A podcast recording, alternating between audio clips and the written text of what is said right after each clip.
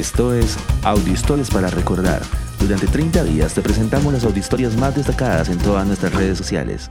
Hoy presentamos sobre el mar de Galilea. Curiosamente, el mar de Galilea no es un mar, sino un lago de agua dulce alimentado por la desembocadura del río Jordán. En hebreo es llamado Kineret, nombre que se ha encontrado escrito en descubrimientos arqueológicos de 3.500 años de antigüedad y que fue dado en honor a la antigua ciudad de Kineret que se ubicaba a su costado norte durante el periodo cananeo. Alrededor del mar de Galilea fue donde Jesús vivió, trabajó y realizó gran parte de su ministerio recorriendo los lugares aledaños con sus discípulos. De acuerdo a la fe cristiana, fue allí donde Jesús calmó la tormenta caminó sobre las aguas e hizo el milagro de la pesca milagrosa. El mar de Galilea es el eje del desarrollo de los centros poblados más importantes para el pueblo judío, como la ciudad de Tiberias, construida por Herodes Antipas y que hoy es un importante centro turístico del país, ya que posee reconocidos lugares sagrados para el cristianismo, el judaísmo y el islam. Si vas al mar de Galilea, no puedes dejar de dar un paseo en barco, comerte un buen pescado, alojarte en alguno de sus hoteles